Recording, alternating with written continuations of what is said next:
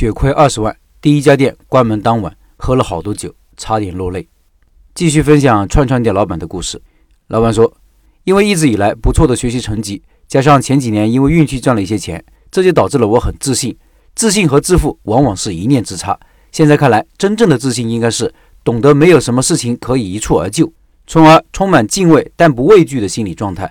而致富是无知状态下的盲目自信，是不知者无畏，不知道自己不知道。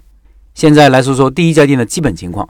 当时我们这家店转让费花了十六万，是一座两层的钢结构房子，还带着一个将近一百五十平的院子，总共面积大概四百平米左右，环境相对雅致。在这里我放了一张图片，听音频的老板可以到开店笔记的公众号查找对应文章看这个图片。当时选择这里出于两点原因：第一，面积大。我们当时想的是面积要大，我们的味道不错，这样就能最大限度的提高营业额。当时甚至幻想，即使这么大的面积，也可能坐不下，外面排着队伍的场景。现在想来，真的是不知者无畏。实际上，面积大的结果是，每到晚点的时候，只有稀稀拉拉几桌，而且好多客人选择坐二楼，这就导致整个一楼和院子里显得空空荡荡。这种情况，一个客人进店，估计需要很大的勇气。第二，离学校门口近，大概只有一百米的距离。选址的失误，复盘下来是我认为当时犯的最大的错误。虽然这里离学校的主要出入口比较近，但进到我们店里需要出门左转，然后上二三十个台阶，在下面完全看不到上面有这么一家店的存在。而且整个上面除了我们一家店，另外只有一家健身房和旅馆。绝大部分学生出门之后都是向右转，这就导致了下面车水马龙，人来人往，好不热闹。而我们上面门口罗雀。我当时心想，这人都没有，只能做鬼的生意。餐饮行业有一句话，一步差三四。别说我们有几十个台阶，而且对于下面的人来说，完全没有可见度，这生意的难度可想而知。后来我再回想，如果当时一个有经验的餐饮人告诉我，这个位置有很大的难度，最好不要选，我们会不会改变我们的想法呢？大概率不会。这就是无知导致的偏见啊，真的是很可怕。所以我在这里提醒各位开店笔记的朋友，老陈输出的经验是经过实践检验总结的，具有非常高的可信度。在你不具备专业的经验之前，把开店笔记的所有文章看完，不仅要看，而且要信。这可以让你少走很多弯路，少踩很多坑，让你避免少则几万，多则几十万、上百万的损失。第一家店踩过的坑还很多，待我细细道来。第一，管理混乱，人员冗余。因为面积大，我们当时招聘了七八个人工，但我当时完全没有管理经验，闲得坐在一边玩手机，忙得不停地做事，效率极其低下。现在我这家店四个人做三四千的营业额完全没问题。关于怎么提高运营效率，我后面的文章也会细细总结。第二，产品结构混乱，食材浪费明显，完全没有品控。当时我们店有热锅串串，就是客人点火自己煮的那一种；有冷锅串串，就是我们煮好端上桌；还有油炸串串，还有系列炒饭。想的就是品种多，顾客选择也多，结果导致就是人员效率不高。炒饭需要单独一个人。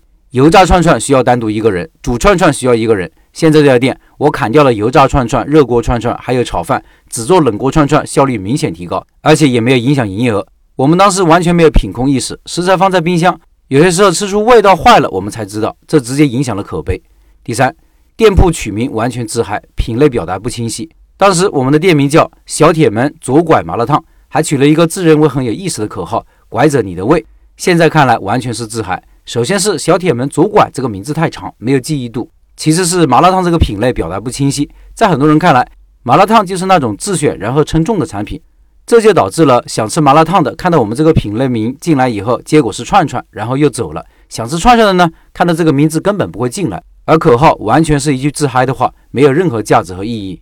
第一家店是二零一八年十一月五号开业的，除去中间的寒假，大概经营了三个来月。那是我自高考以后第一次用心用力做一件事情。这个事情上没有感同身受，可能没有开过店的人永远不能体会那种感觉。每天坐在门口盼着客人来的那种期待感，看着店里空空如也那种寂寞感，用尽所有手段最后却回天乏术的挫败感，还有自己尽了最大努力却无能为力的自我怀疑和否定。原来创业做事情是这么一种感觉。我们院子里有一棵槐树，秋天到了，风一吹，树叶刷刷的落下。秋风不仅吹走了落叶。也吹走了我的自尊和自信。关门那晚，我喝了好多酒，看着沸腾翻滚的汤汁，看着自己亲手穿起来的竹签，我无比难受，差点要落泪。原来失败的感觉这么难受，原来开店这么难，未来何去何从呢？其实，在开店之前一两年，我就患上了焦虑症。焦虑症是一种病，而不是一种简单的焦虑情绪。记得最早一次，我突然感觉眼前发黑，感觉头脑一片模糊，自己要逐渐失去意识。我当时害怕极了，以为自己可能要挂了。那个时候自己一个人在家，慌忙的打幺二零，给朋友打了电话，让旁边的邻居送我下去。那种感觉没有经历过，完全没有办法想象。关键是我当时并不知道自己怎么了，心跳剧烈，头上冒直汗，全身瘫软。到了医院，一通检查，除了心跳有点快，其他检查不出任何问题。这一段算是我人生的至暗时刻。父亲去世，感情挫败，事业不顺，投资的 P2P 爆了雷，开店失败，焦虑症缠身。很多人到了三十岁左右会无比的焦虑，因为当我们二十来岁，哪怕自己毫无成就，前途迷茫，也可以安慰自己现在还年轻，来日方长，未来也无限可能。